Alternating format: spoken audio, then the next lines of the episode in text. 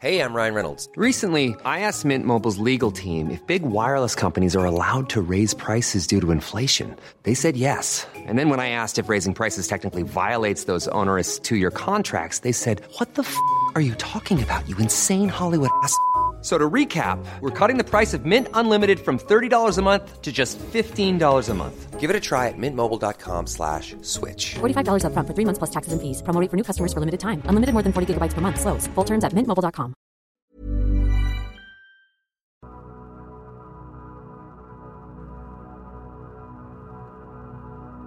La nuit tombe doucement à Détroit, le 4 novembre 1924, alors qu'une fine pellicule de neige recouvre la ville. En ce soir d'élection présidentielle, l'ambiance est plutôt calme au QG du parti America First, dirigé par le favori de cette campagne, l'industriel, l'homme d'affaires et le maintenant politicien Henry Ford, le fondateur de la marque automobile du même nom.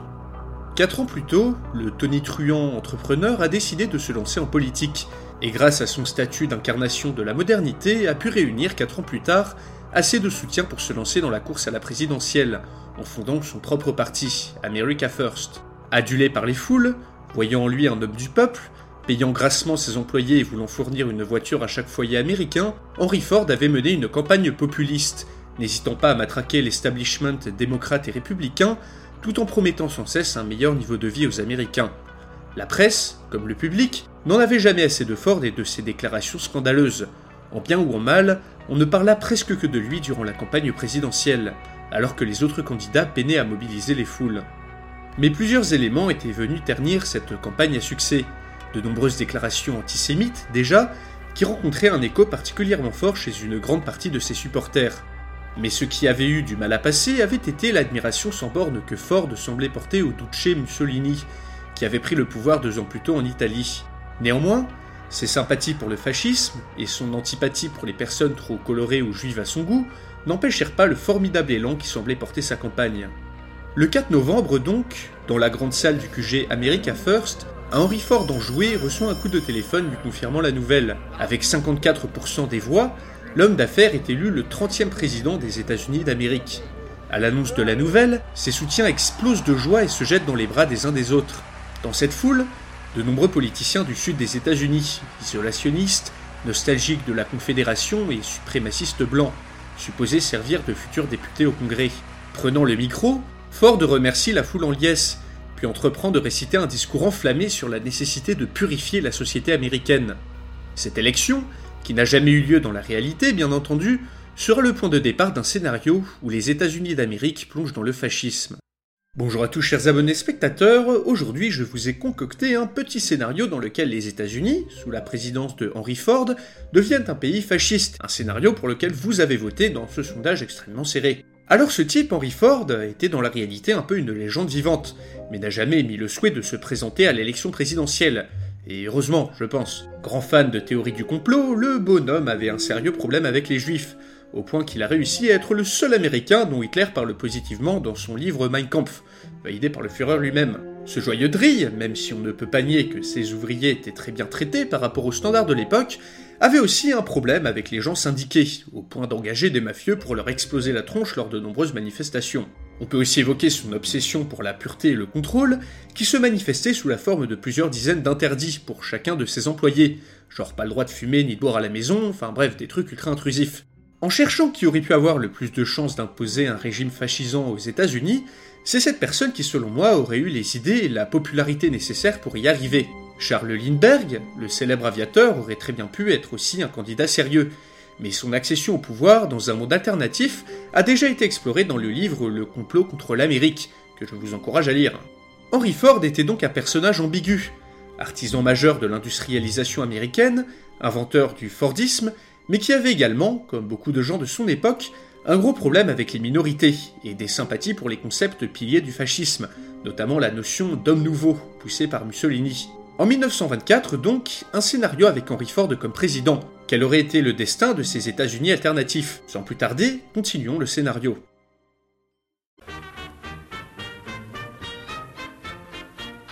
Bien qu'attendu, les résultats des élections du Congrès américain donnent les représentants du parti America First gagnant avec une majorité surprenamment confortable. Au Sénat, comme à la Chambre des représentants, dans un retournement de situation sans précédent, de nombreux élus démocrates et républicains décident de se rallier au nouveau parti et à son président, qui, fraîchement débarqué à la Maison-Blanche, détaille son programme devant un public conquis. En pleine prohibition, la priorité du premier mandat présidentiel de Ford sera la guerre contre le crime, devenu endémique dans la société américaine. Dans un discours mémorable, Ford fustige l'alcool, responsable selon lui de la dégénérescence de la société et des violences sans précédent qui touchent les grandes villes du pays.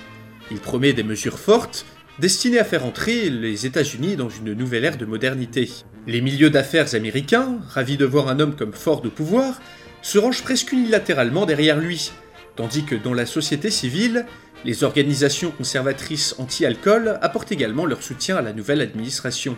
Battus à plate couture et affaiblis par les désertions dans leur propre camp, les démocrates et républicains ne peuvent que constater leur échec, et sont désormais réduits à un rôle de figurant dans la vie politique. Ford et son parti America First ont les mains libres.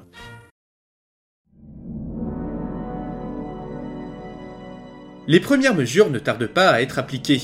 Création des Légions Patriotes, une agence fédérale destinée à traquer les criminels, construction de camps de rééducation censés corriger les citoyens perdus dans le crime, et enfin fondation du mouvement des jeunes américains pour la tempérance, un programme gouvernemental destiné à former la jeunesse du pays à être de meilleurs citoyens. Au niveau économique, Ford impose un salaire minimal pour les ouvriers du pays, sur le même modèle que celui utilisé dans ses usines.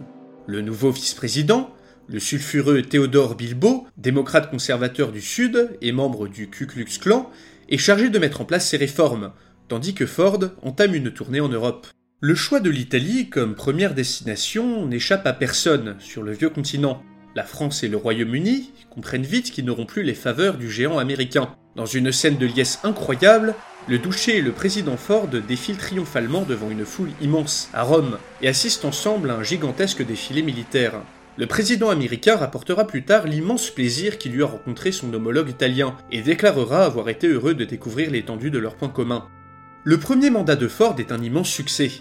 Les mesures sociales du président améliorent considérablement les conditions de vie de la classe ouvrière, tandis que le durcissement de la lutte contre le crime permet de réduire les activités de la mafia à peau de chagrin. Mais la nouvelle agence de lutte contre le crime, les Légions Patriotes, mises en place par Ford, finissent par attirer les critiques. En 1927, le parrain de l'outfit de Chicago, Al Capone, est retrouvé mort dans un fossé, abattu de plusieurs balles dans la tête. Le journal le Chicago Tribune sort quelque temps après une enquête spectaculaire sur les légions patriotes. Sur une dizaine de pages, le quotidien révèle que l'agence créée par Ford aurait été derrière l'assassinat d'Al Capone, et en profite pour exposer les coulisses de l'organisation au grand public. Exécution sommaire de criminels en dehors de tout cadre légal, Idéologie ouvertement raciste et fascisante, harcèlement d'opposants politiques, le Chicago Tribune soutient que les membres des légions patriotes commettent en toute impunité de nombreux actes illégaux et anticonstitutionnels. Pire, les voisinages juifs et noirs semblent être particulièrement ciblés par l'organisation, alors que le président Ford ne cesse de s'attaquer verbalement à ces minorités, accusées selon lui d'être le cancer empêchant le renouveau des États-Unis. Bien que scandaleuse, l'enquête du Chicago Tribune n'a pas le retentissement espéré. Le succès des réformes économiques fait que, lors des élections de 1928, la majorité de la population électorale se range derrière Ford. Le soutien sans faille du célèbre aviateur Charles Lindbergh lui attire également les sympathies de la foule. Le 6 novembre 1928, les candidats Hoover et Smith, démocrates et républicains, sont battus à plate couture par Henry Ford, candidat à sa réélection au parti America First. À 65 ans, l'industriel, maintenant doublement président, est conforté dans ses idées par sa réélection. Après un premier mandat dédié à la lutte contre le crime, Ford met en place la seconde partie de son programme, baptisé A Pure America, une Amérique pure. Réforme de la Constitution, financement de programmes eugénistes, stage aux colonies de vacances obligatoires pour la jeunesse et renforcement des légions patriotes, dont la taille en font désormais la première force paramilitaire du pays. Toutes ces mesures font que la réélection de Ford est vue comme une catastrophe en Europe, où les idées fascistes se répandent progressivement dans l'opinion publique. Aux États-Unis, partout dans les écoles, le nom du président est scandé par des élèves, tandis que des chansons évoquant sa grandeur se font entendre dans les rues. Doucement, mais sûrement, un culte de la personnalité se met en place envers le président.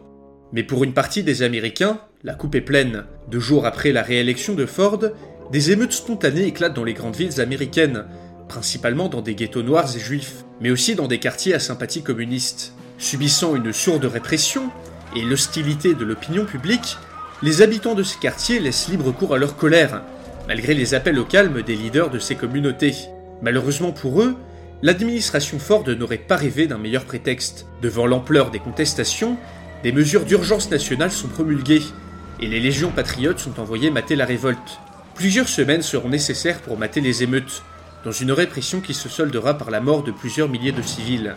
Des milliers d'autres sont arrêtés et envoyés dans des camps de rééducation destinés à en faire de bons Américains, tandis qu'un programme de stérilisation forcée est mis en place, passant inaperçu au milieu de l'agitation générale.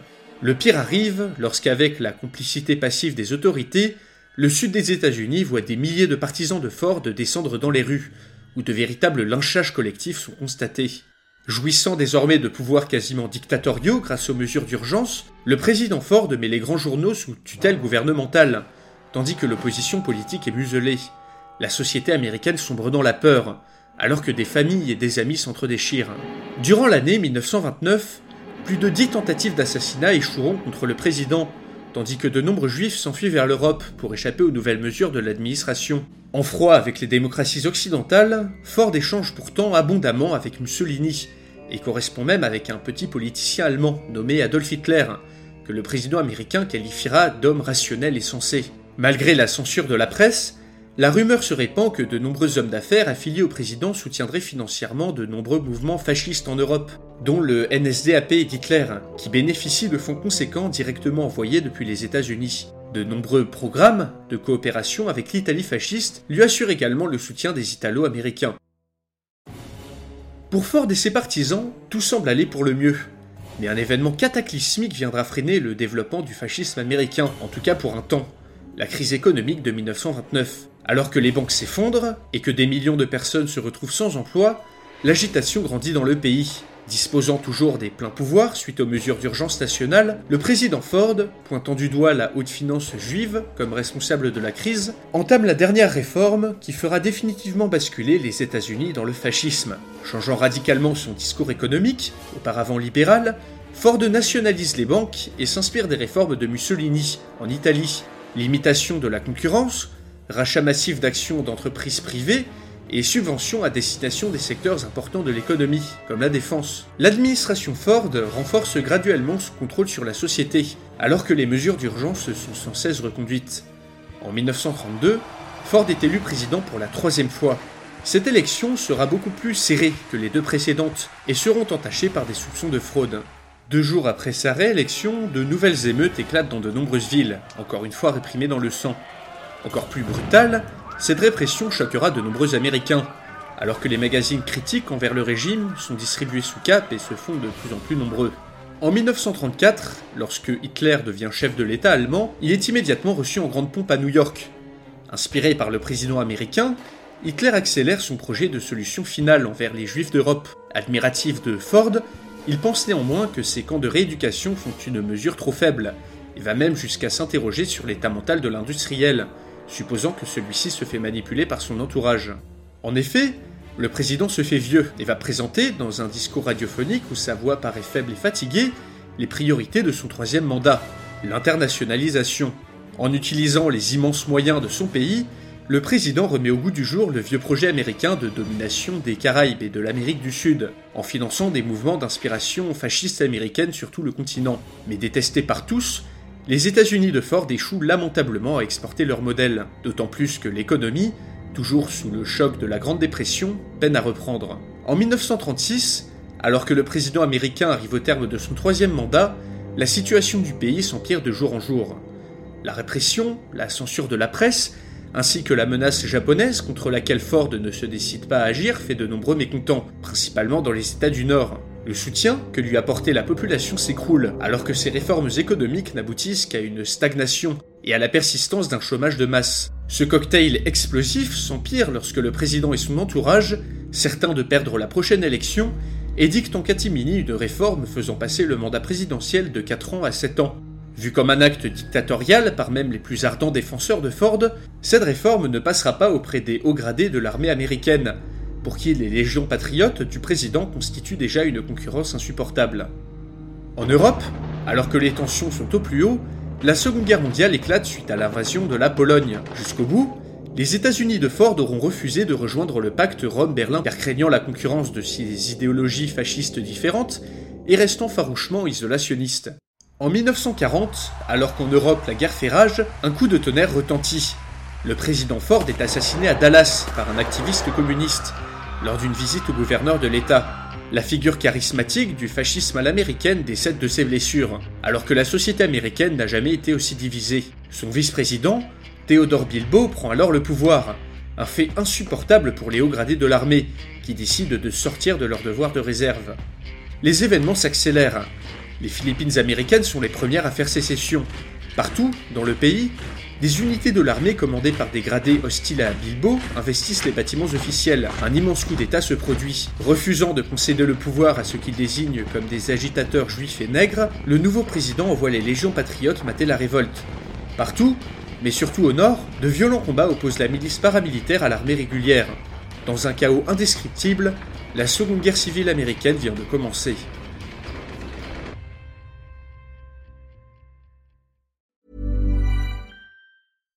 Here's a cool fact a crocodile can't stick out its tongue. Another cool fact you can get short term health insurance for a month or just under a year in some states. United Healthcare short term insurance plans are designed for people who are between jobs, coming off their parents' plan, or turning a side hustle into a full time gig. Underwritten by Golden Rule Insurance Company, they offer flexible, budget friendly coverage with access to a nationwide network of doctors and hospitals. Get more cool facts about United Healthcare short term plans at uh1.com.